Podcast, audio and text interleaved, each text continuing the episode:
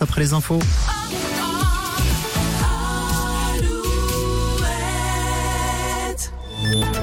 Alouette, les infos. Avec Fabienne Lacroix, bonsoir. Bonsoir Julien, bonsoir à tous et on fera un point météo à la fin de ce journal, mais notez déjà le retour de la pluie pour demain. Il y a 14 ans, dans la nuit du 28 février au 1er mars 2010, c'était la tempête Xintia hein, qui balayait l'ouest du pays avec des vents à plus de 150 km heure conjugués à de grandes marées, une tempête qui avait entraîné le décès de 47 personnes, 35 victimes en Vendée et 12 en Charente-Maritime. Les sénateurs discutent en ce moment de l'inscription de l'interruption volontaire de grossesse dans la Constitution, des discussions qui seront suivies d'un vote dont l'issue reste pour l'instant incertaine. En janvier dernier, les députés s'étaient prononcés pour. Si le oui l'emporte, si le Sénat vote oui, exactement dans les mêmes termes que les députés, il faudra une adoption du Parlement qui devrait se réunir dès la semaine prochaine en Congrès. Les eurodéputés, eux, ont finalement voté contre la proposition d'une visite médicale tous les 15 ans pour conserver son permis de conduire.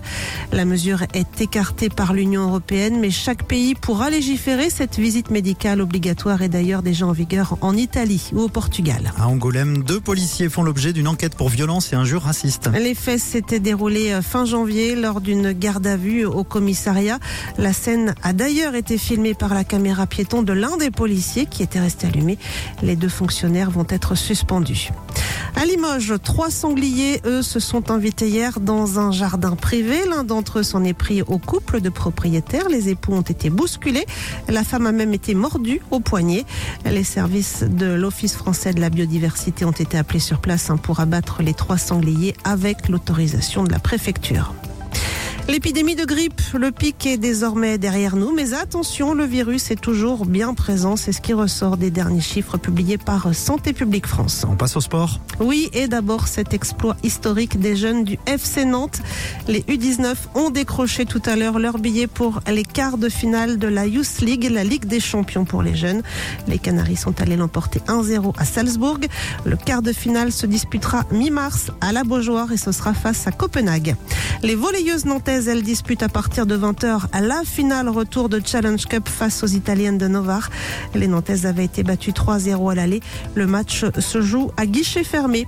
Et puis autre finale, hein, celle de la Ligue des Nations pour les footballeuses tricolores. Les Françaises affrontent les championnes du monde en titre. Les Espagnols, ce sera à partir de 19h à Séville. Enfin, le salon de l'agriculture, c'est jusqu'à dimanche à Paris, avec de nombreux concours organisés, dont celui de la meilleure pâte à tartiner. Et c'est la première fois que cette catégorie est récompensée. Et c'est une biscuiterie du Morbihan, la biscuiterie des Vénettes située au Ezo, qui vient de remporter la médaille d'or pour son caramel au beurre salé. À goûter, à goûter, bien évidemment. Ah oui, bien sûr. Allez, météo. La météo Alouette avec météo-ouest.fr. Et la vigilance orange est levée en, en Charente, Charente-Maritime et en Gironde, mais le niveau des cours d'eau reste